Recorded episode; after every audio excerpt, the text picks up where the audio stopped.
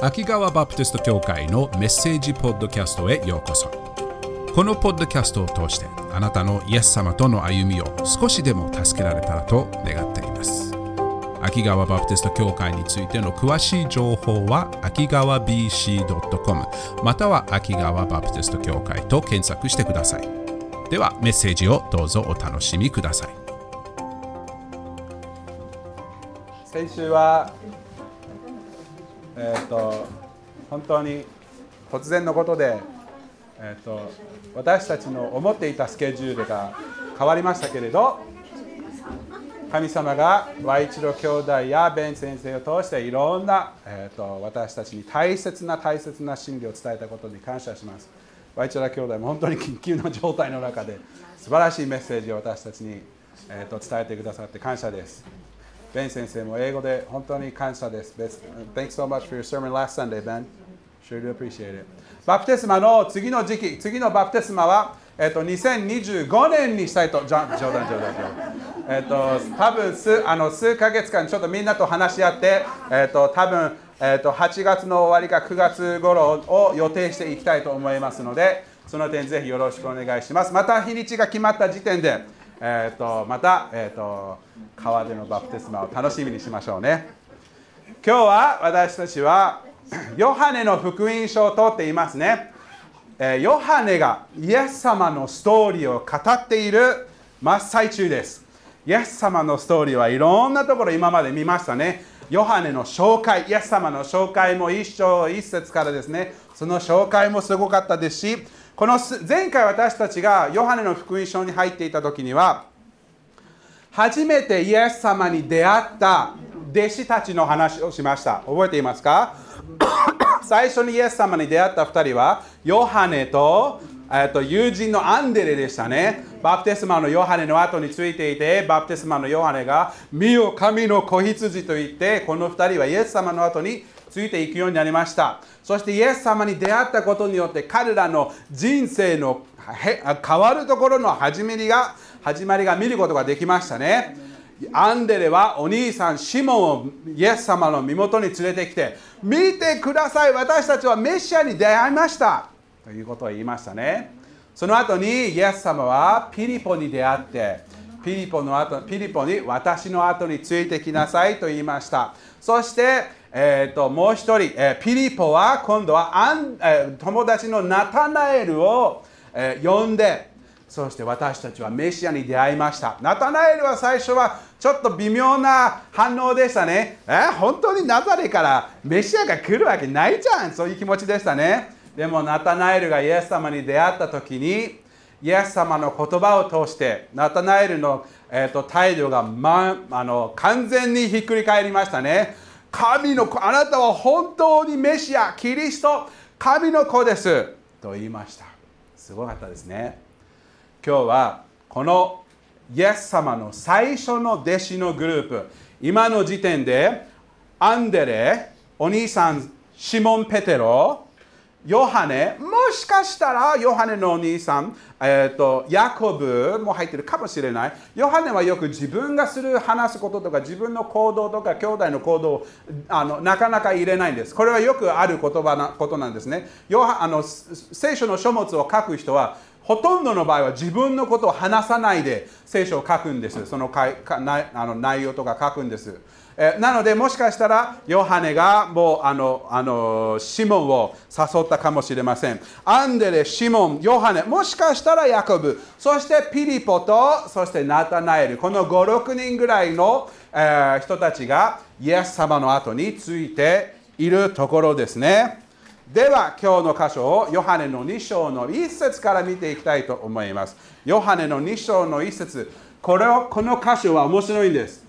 今までは弟子たちはイエス様の後についていく大きな理由はイエス様が言われること、語られることですね。今度はイエス様がなされること、イエス様があることをすることによって弟子たちのイエス様に対しての慎重じゃなくて信仰が強まるようになってくるのです。有名な箇所です。一緒に見てみましょう。ヨハネの2章の1節です。もうあの画面でもうバレたかな？もう何の話だかわかるかな？はい、1節それから3日目にガリラヤのカナで、つまりカナはナタナエルの出身でしたね。ガリラヤのカナで婚礼がありそこにイエスの母がいた。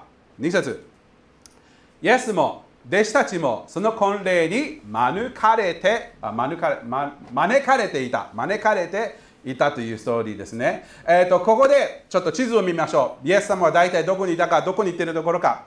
ちょうどここの奥の方にバプテスマのヨハネはバプテスマを授けたところでしたね北がこっちですちょっと逆さまになってるけれど北の方に行くとえーと、イエス様ね、イエス様の育ったところ、ナザレでしたね。ナザレのすぐ近くにカナ、カナという町がありますね。このカナで、えーと、結婚式、婚礼式がありましたね。ナザレにちょっと近かったので、マリアも近いところだったので、多分イエス様とマリアとの,、えーと、あの知っている人が結婚をするところになっていたと思います。名前は誰だかはわからないです。どういうななど誰が結婚したのかはわからないですけれど、多分マリアとマリアは手伝いに行っていると思いますし、イエス様も招かれているので、イエス様の知っている人もいたと思います。ついでに、イエス様の弟子たちもいたことが分かっていたので、弟子たちも一緒に来てくださいということで、えーとみんなはえーと、そのヨルダン川の地域から旅をしてカナの方に行くことになりました。結婚式婚礼式。皆さん結婚式のお手伝いしたことありますか？いろんないろんなお手伝いが必要ですね。計画プランニングがいっぱいありますよね。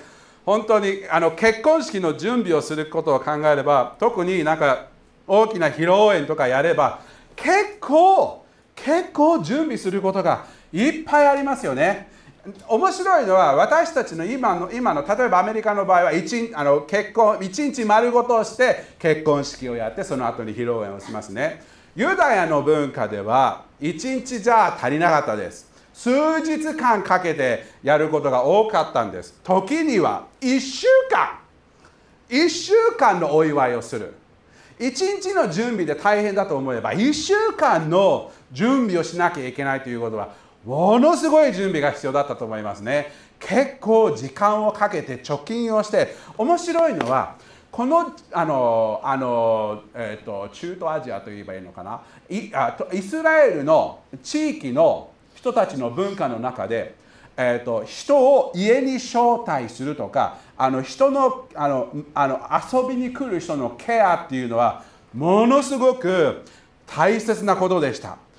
よく聖書とか見ると誰かが遊びあ例えばアブラハムの家に行った時にあのアブラハムのところに来た時にあの子羊をほふって捧げもあの美味しい料理をしたり、えーと、その人のあの何でも必要なことをちゃんと満たすようにするように一生懸命頑張ったんですね。もし危険があればその危険もあに守られるようにその人の安全と必要をものすごく大切にするような文化でしたもしそういうふうにしないと恥ずかしい恥をかくようなそういう状況でした。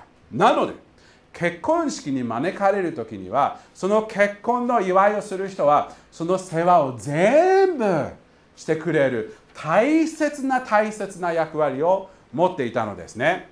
この結婚式の場合は一番一番もう最悪の状況が起きてしまったのです。それはなぜか何かというと3節です。ブドウ酒がなくなると母はイエスに向かってブドウ酒がありませんと言った。OK 考えてみてください。普段は私たちはブドウ酒ということワインを飲むことは気をつけることの大切がありますね。聖書では酔っ払わないようにと私たちに注意をします。この結婚式の中のブドウ酒がなくなるっていうのはこのブドウ酒っていうのはある特別な意味があったんです。神様の祝福この夫婦の喜びを表していた。新しい夫婦の喜びを表していた。特別な大切なあの祝いの一部でした。でこのブドウ酒がなくなると喜びも同時になくなるようなそういうヌアンスがあったんです。大変なことでした。何かがなくなるのブドウ酒だけはなくなってほしいような状況でこの夫婦は大変な恥をかくようなことでした。ブドウ酒がなくなるのは一生誰も忘れないような状況でした。もう一番最高な一日が一番最低な一になるようなそういう状況でした。マリアお母さんがブドウ酒がなくなったことを聞いて急いでイエス様のところに行ったんです。イエス様イエスまあイエス様と言ったかな。イエス君。ブドウ酒がなくなったの。ここでちょっと考えてみましょう。ちょっとポーズしましょう。僕たちの人生の中で私たちの人生の中で緊急な時ってたまに出てきますよね。もうどうしようもない時もうこれは大変だ。どうすればいいかわからない時。その時にみんな一番最初にどこに行きますか？一番考えてみれば僕たちは普通一番最初に行くところが一番その問題の解決の可能性が高いところではないでしょうか。つまり例えば、えーと、あのある問題が起こったところではなんか車の故障だとメカニック屋さんに行きますよね。メカニックの方で。そのもう車を買い直してほしいとか、えーと、なんかテレビが動かないと夫を呼ぶのね。あるいは子供を呼ぶのね。テレビを直せるものね、パソコンとかもそうですね。私たちは一番困っている時に一番最初に行く人が一番その問題を解決できると思う人ですよね。たまにたまに一番最初に行くのは自分かもしれません。これは直せるの僕しかない。のでそれを直すように一生懸命自分で何とかやってそして自分ができなかったら他の人に任せる。ですよね。一番最初に行く人が一番一番その問題の解決ができる人。そういう時にたまにイエス様は私たちを自分でもどうしようもない何にもできないところに置く時に私たちの一番最初に行くお方はイエス様でしょうか？イエス様に解決してほしい。たまにその緊急な状況の中で私たちがその解決の範囲の中でイエス様何番ぐらいまでに行くんでしょうか？考えたことありますか？たまにすぐに祈る時があればたまにもう限界の限界までもうどうしようもない。イエス様に願おうという時もありますよね。一番最後の時もあるかもしれませんね。特にとそういう時に私たちはイエス様を自分の心の中でイエス様は大体何番目ぐらいに信頼しているのかっていうのを考える時にすごくいい機会だと思います。自分の心の状態を見るために。こういう状況を通してイエス様を一番イエス様に一番最初に行くいい機会になることを忘れないように気をつけましょう。マリアはイエス様のところに行きました。イエス様ブドウ酒がなくなりました。なぜマリアはわざわざイエス様に来てイエス様に何をしてほしいかはわからないです。イエス様がどんなことをしてこのブドウ酒がなくなったことの問題をどういうふうに解決するのかはマリアは何にしてほしかったかは聖書には書いてないですね。わからないです。が面白いのはもしかしたらこの時点でマリアはお母さんとして今までのイエス様の弟子たちがついてきていることが分かってもうみんなはイエス様を先生という立場ラビという立場として受け入れられていた可能性が高いと思います。マリアもヨハネ、バプテスマのヨハネがイエスをバプテスマに授けたときに、バプテスマを授けたときに、天から声が来て、見よ、これが私の愛する子、私の愛する子ですっていう神様の声を聞いて、精霊様が下ったのを聞いた話が多分聞いたと思います。ヨハネ、バプテスマのヨハネが弟子たちに向かって、見よ、世の罪の罪を取り除く神の子羊というふうにイエス様に呼ばれたのを知っていたかもしれません。マリア自身もイエス様が赤ん坊の時からいろんな奇跡を見て、イエス様の状態をよく知っていたと思いました。もしかしたら、わからないですけれども、しかしたらマリアはこの時点で、イエス様、今がチャンスですよ。今がチャンスかもしれない。本当にあなたはキリストである証明を公にみんなに見せればいいんじゃないのかなっていう気持ちを持っていたかもしれません。お母さんとして。聖書ははっきりとはそうだとは書いていないです。ただの予想ですけれど。でもイエス様の答えを見ると面白い答えをするんですねイエス様は。イエスの答えを見ると4節を見るとこう書いてあるんです。するとイエスは母に言われた。女の方あなたは私と何の関係がありますか？面白い答えですね。何の関係があるのお母さん。はお母さんでもないのねは女の方というのね。私の時はまだ来ていません。イエス様の答えは軽く言うような答えではなかったのです。ちゃんと意図的に考えて答えるような答えなんです。イエス様は母に対してあの母にあの答えた言葉が普通はお母さんに対して言うことは、えっと、イーマです。イーマという名前ですね。ギリシャ語ではお母さん、ママという言葉ですね。よく聖書は、聖書の中で私たちは天のお父様をアバ父というふうに呼ぶように、お母さんの名前はイーマという言葉を使うんですけれど、イーマという言葉は使わないで、あのちょっと離れたような答え尊敬の持った言葉ですけれど女の方。マダムみたいな感じで、ね、女の方。ちょっと距離離れてるところような呼びかけ方ですね。今という言葉を使えば母と息子の関係を示しているような呼び方なんです。でもここでイエス様は2人の間の関係にちょっと距離を置いているのです。なぜかというとこの時点でイエス様の人生の中でこの時点からイエス様は何よりも自分の天のお父様の、えーと、御心を果たすために全身心を全身にその方向に向いていることをお母さんに示しているのです。のでお母さんマリア私とあなたの関係はこの時点からちょっと変わりますよ。今までの今までの関係とちょっとセパレートしなければいけない時が来るんですよ。なぜかというと私は大切な大切な役割を果たさなければいけません。何よりも父の御心を求めてそしてそれを従うために全身をかけなければなりません。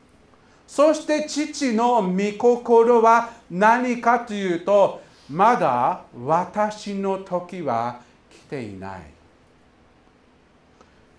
母の日の時にこの箇所を少しだけ見ましたね。そしてその時という言葉を見ました。覚えているかどうかわからないのでちょっと復習しましょう。イエス様がたまに言うんですね。イエスの時ではなかったとか。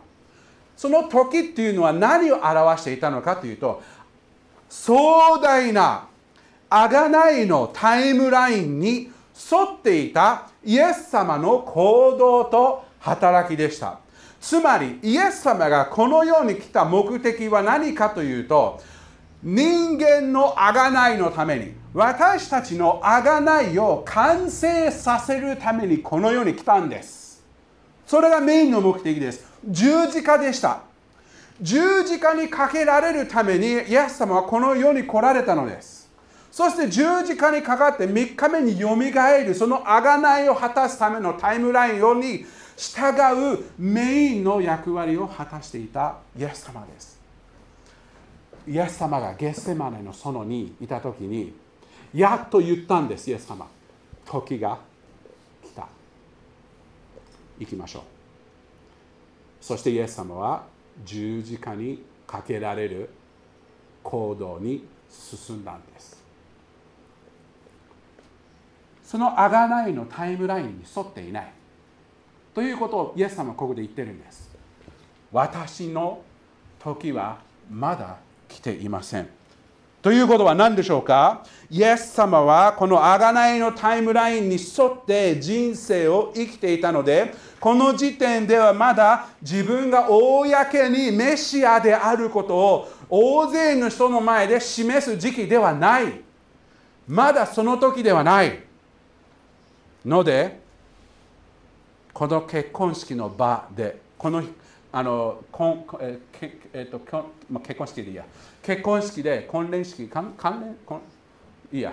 結婚式のところでイエス様はお母さんを手伝うということを手伝わないよということではなく私の正体を公に人の前で表す時ではない。ということではないでしょうか。もっとイエス様にとっては大切なタイムライン永遠のタイムラインに従っている必要があった。それを聞いたお母さんはどのように反応したのでしょうか？5節母は給仕の者たちに言った。あの方が言われることは何でもしてください。何をイエス様は何をするのかは分からないけれど何かはしてくれるんじゃないかというのをマリアは理解してイエス様が言われることを何でもやりなさい。ここもちょっと大切ですよね。これ僕たちの今の現代の時でも私たちにすごく大切なことが見えます。神様の贖いのタイムラインってまだ続いてるんです。まだ終わってないんです。真っ最中なんです。いつかイエス様が戻ってくるんです。そして私たちも復活するんです。体が変えられるんです。ハレルヤ。その偉大な年と時間を超えるタイムラインはまだ続いてるんです。イエス様と天のお父様はそのタイムラインに沿いながら働いて今でも働今日働いてるんです。そしてそのタイムラインの中で面白い素晴らしいことはそのタイムラインの流れの中でイエス様はちゃんと私たちの祈りを聞いてくださるんです。ちょうどイエス様がそのタイムラインに沿りながらお母さんの願いを聞いたのと同じようにイエス様もその同じタイムライン世界の支配全ての行動を支配しておられる偉大な主が私たちの願い事をちゃんと聞いてくださるのです。マリアの反応も合ってたんです。ああマリアあイエス様ああそういうことがあじゃあやめよう。他のところ探そう。じゃないんです。この方が言われることを何でもしてください。何をするかさっぱりわからない。予想通りかもしれじゃないかもしれません。考えていた方法でイエスが答えないかもしれませんがその偉大なタイムラインに沿りながらイエス様は私たちがイエス様の身元に来るとちゃんと聞いてくださるのです。あなたが期待するような答えではないかもしれません。あなたの計画に合うような答え方ではないかもしれませんがそれで大丈夫なんです。イエス様の身元に行く続続けていくべきなんです。イエス様はちゃんと私たちを聞いてくださるのです。これが信頼というものではないでしょうか。まさにマリアの信頼がここで見えますよね。彼らが言われることを何でもしましょう。イエス様に行くことはイエス様を信頼することです。イエス様の計画の中で信頼することなのです。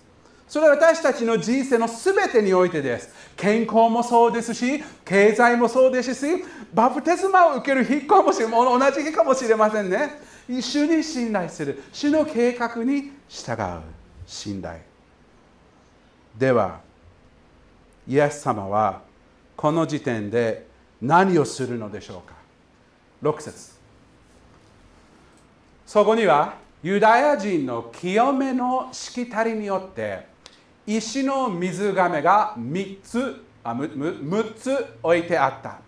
それぞれ2あるいは3メトレス入りのものであった。タイム。OK じゃあ皆さんは23メトレス入りのものの大きさは分かりますよね？分からない？僕も分からないです。ほとんどの場合は水を70から100キロ100リットル入るような大きさです。ベンさんちょっと後ろにベンさんがありますね。これこれはイスラエルからわざわざ持ってきました。これがちょうど100リットル入るような大きさのものでした。なのでこれが6つぐらいの、えーと、大きな、えーと、亀。亀？水亀。が置いてあったんですね。6個ですよ。いっぱい入りますよね水がね6つ。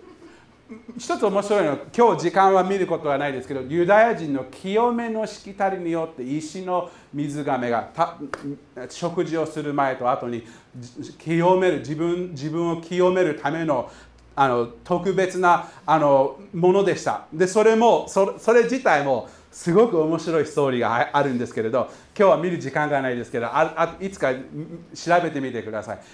清め清めのためのもの。まあそれは別にして。知ってほしいのは面白いのがこの6つの水亀が置いてあってるんです。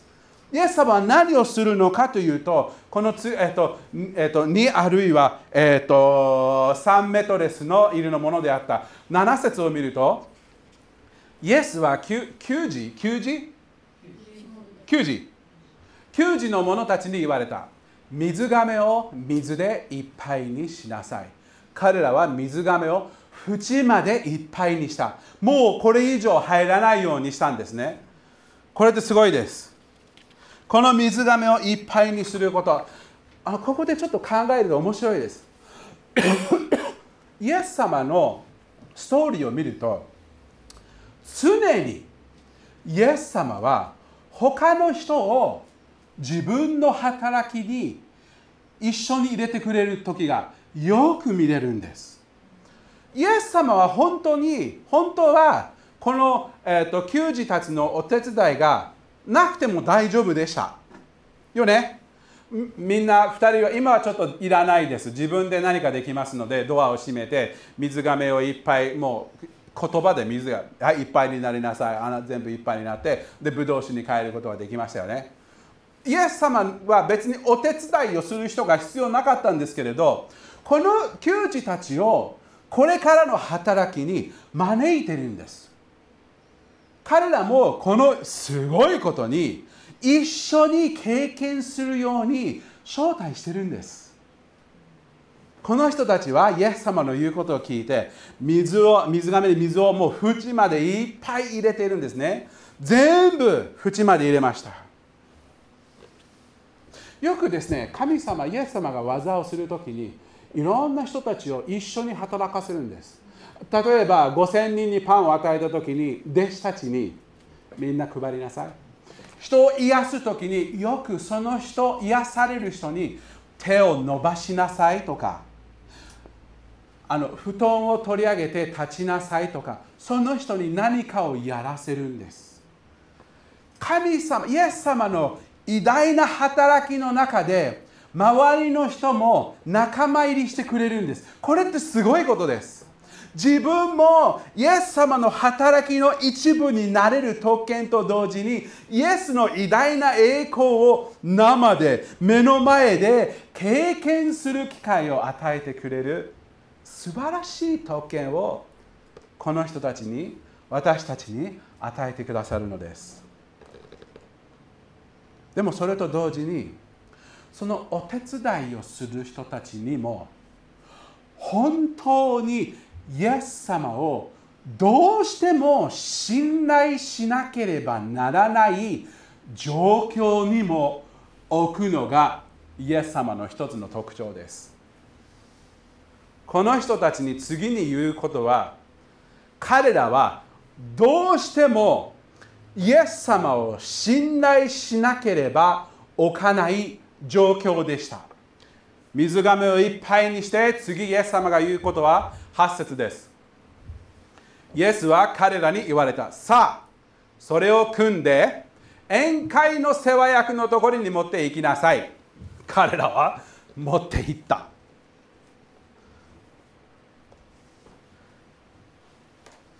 たまにイエス様がやってほしいことはきつい時もありますよね。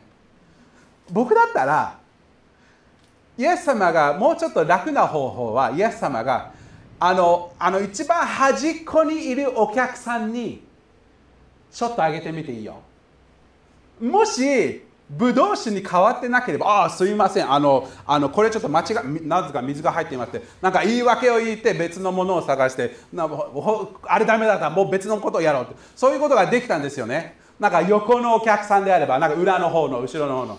イエス様そう言わないんです。一番目立つ人、その宴会の世話役、マイク持ってる人です。簡単に言うとね。マイク持ってる人のコップをその水でいっぱいしなさい。一番目立つ人を注目してやりなさい。ここで失敗したらもうアウトです。あ水ですみませんでしたってそういう言い訳は通じないんですイエス様はよく私たちの奇跡私たちの人生の中で働くときに自分自身もイエス様を信頼しなければいけない状況に私たちを置く時があるんですね。考えてみれば私たちはよくイエス様が水をブドウ酒に変えるのを見るのが好きですけれどそのブドウ酒を宴会役に配りなさいっていうのがちょっと拒み、ま、拒む時もあります。ちょっと嫌だなっていう時もありますよね。でもこれがイエス様の働き方なんです。私たちがイエス様の栄光を自分の目ではっきり見るために一番それが一番よく見えるところに私たちを置いてくれるんです。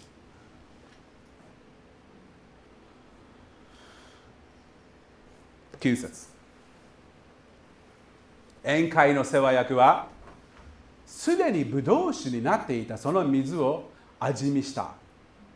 組んだ給仕の者たちはそれがどこから来たのを知っていたが世話役は知らなかった。それで花婿を呼んだ。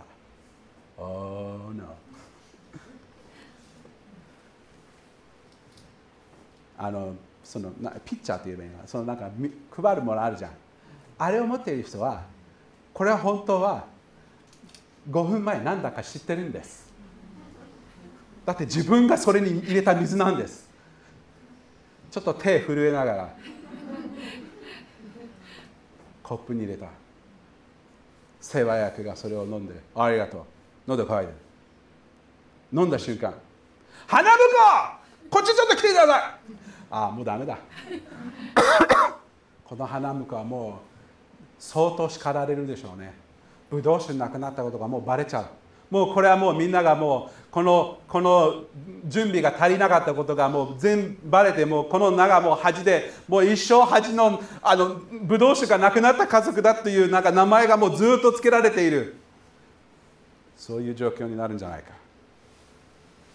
世話役は知らなかった。他のお客さんも知らなかった。何て言うんでしょう。10節。花婿を呼んでこう言った。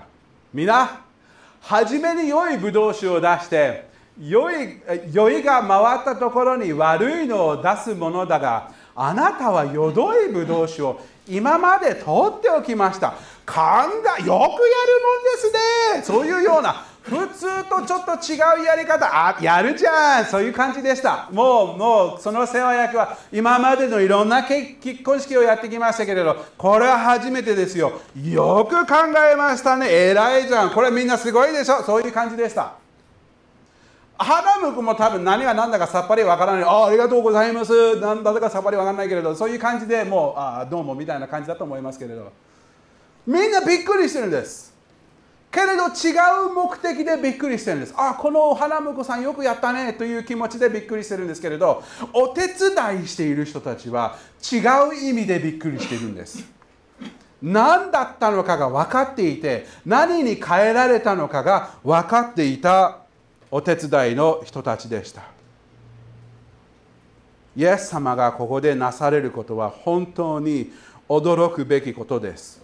水をブドウ酒に変えたことは驚くべきことですけれどそれ以上に偉大な贖いのタイムラインから外れないで主の御心天のお父様の御心に一生懸命従いながらお母さんの願いを聞いたこと。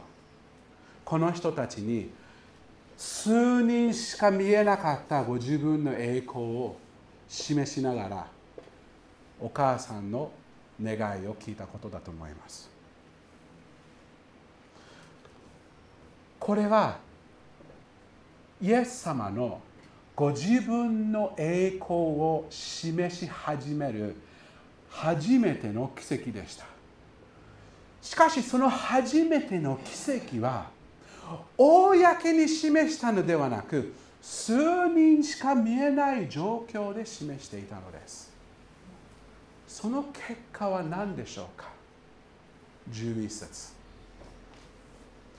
イエスはこれを最初の印としてガリラヤのカナで行いご自分の栄光を表された。それで弟子たちはイエスを信じた。弟子たちはイエスを信じた。みんなじゃないんです。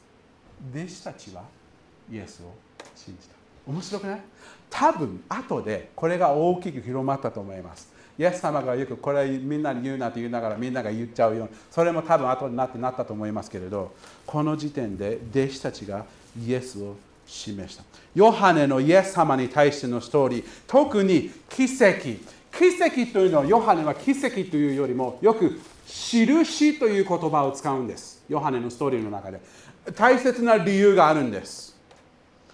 ヨハネがイエス様の奇跡を示す方法は他の福音た福音書を書く人たちマタイ、マルコ、ルカと違うんです。イエス様のミニストリーの中の数多くの奇跡を起こし犯しましたけれどヨハネはたった7つしか書かないんです。なぜでしょうか？これはヨハネの20章の30節を見れば出てくるんです。イエスは弟子たちの前で他にも多くの印を行われたがそれらはこの書に書いて書かれていない。31節。これらのことが書かれたのはイエスが神の子キリストであることをあなた方が信じるためでありまた信じてイエスの名によって命を得るためである。ヨハネはこの7つの奇跡を印として使うのです。それぞれの奇跡それぞれの奇跡がイエス様を独特な方法でこの方は本当にキリスト、神の子、メシア、主の主、王の王、ヨハネの一章の一節、初めに言葉があった、言葉は神と共にあった、言葉は神であった。この万物の創造主、万物が全て今動いているのはこの方によってであることを示すために、それぞれの独特な奇跡をヨハネは使わすのです。独特な方法でイエス様の主権を示しているのです。この場合はどうでしょうか？水をブドウ酒に変えることはそう簡単なものではないです。正直。なぜかというとあの根本的に科学的に水とブドウ酒って全然違うんです。水に何か付け加えればブドウ酒になれる。水から何か引き出せばブドウ酒になれる。そういう問題じゃなかったんです。ブドウ酒って発酵しなきゃいけないんですね。発酵する時間が必要なんです。なのにイエス様はこの水というものをブドウ酒に変えたことがどんなものであってもキリストはその上の支配者である。つまり石をパンに変えるのと同じかもしれませんね。この最近石を料理してパンできた人はいますか？ちょっと塩とか塩入れればパンになるのはないですよね。同じようなことなんです。不可能なことを可能にする。水を内側から変えたんです。物質物質的にそのものを変えたんです。これって私たちに似てませんか？イエス様が私たちをあがなう時に私たちの汚れた心にちょっといいものをいっぱい入れれば自然に変わるとか悪いものを取り出せばそのままの心でいいのか。違うんです。イエス様は私たちの心を完全にトランスフォームしてくれるんです。変えてくださるのです。今の命ではなく完全に違う命を与えてくださるのです。これがイエス様の贖いの力そのものなのです。イエスの名によって前の命ではないです。永遠に違う命なのです。永遠の命を得させてくださるのです。私たちをも完全に変えてくださるのです。これが主の力。これが偉大な主の素晴らしさです。あなたを水をブドウ酒に変えたように私たちの心をも完全に変えてくださる。あなたはありのままの姿でイエス様の前に何にも持ってくることもできないし、イエス様のために何でも何もやめることもできなくても大丈夫なんです。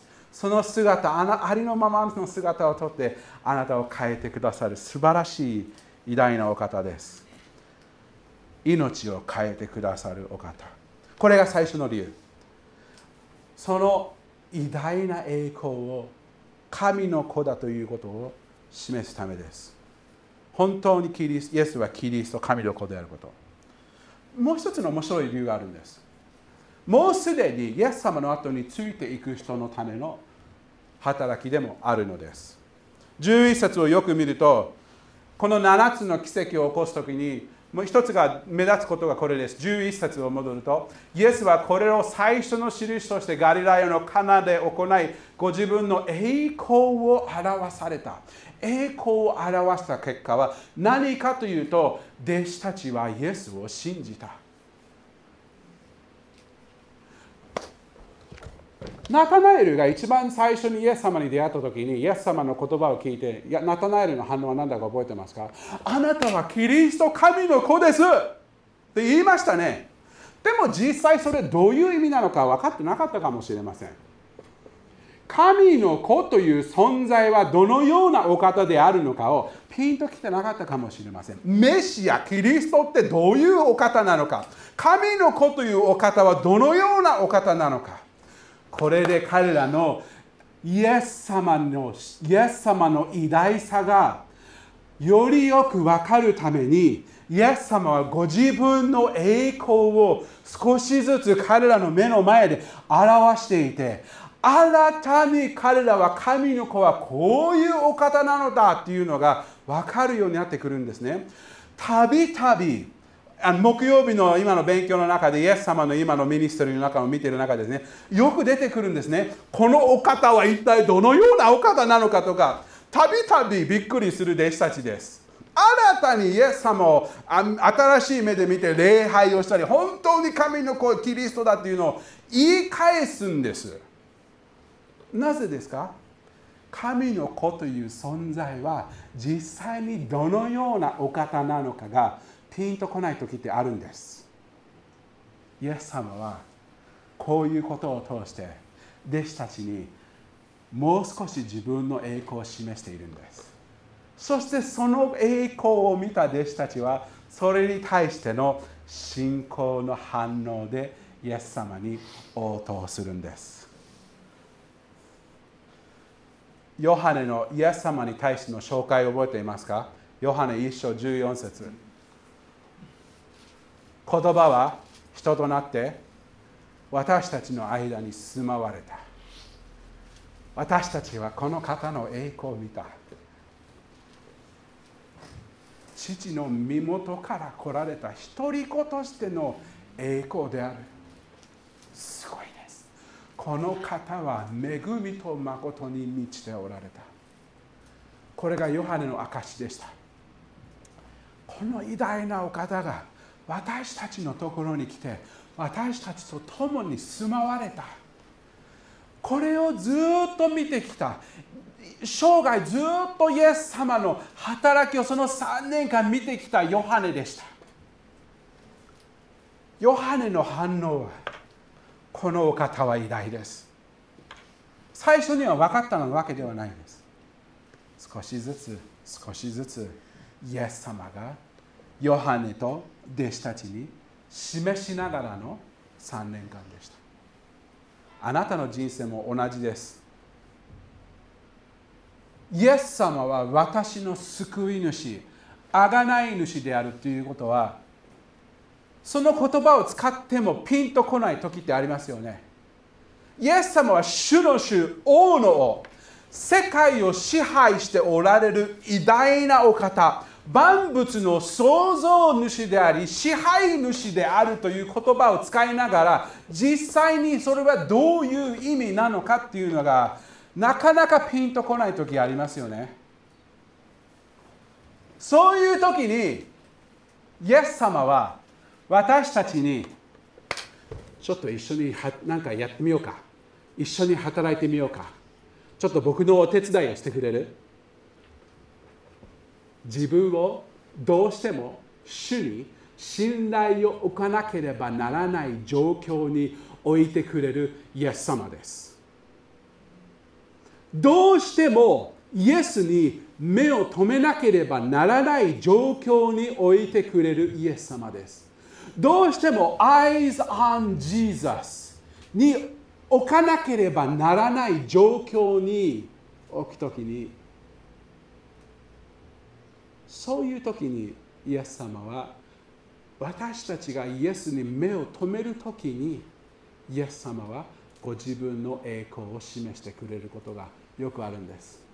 イエス様をちらっと見ながらテレビを見ながらイエス様をちらっと見ながらスマホを見ながらじゃなくてイエスに目が止まってそのイエスに目を留めるしかない時にイエス様はご自分の栄光を示してくれる。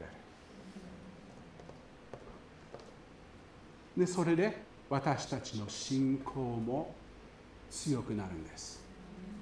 イエスをよりはっきり見えたから神の子という意味はもう少しよく分かるようになったから私の贖い主私を支えてくださる方っていうのをもう少しはっきり見えるようになる時。ので主があなたに大変な状況に置くときに辛い状況に置くとき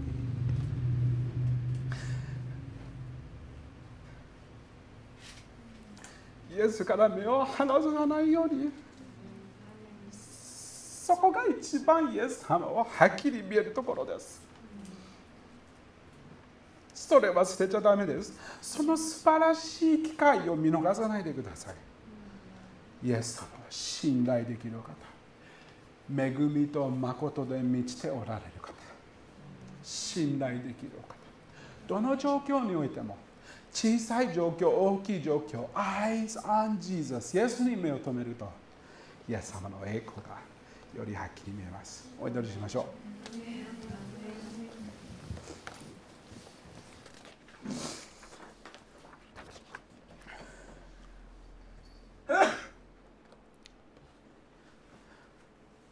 イエス様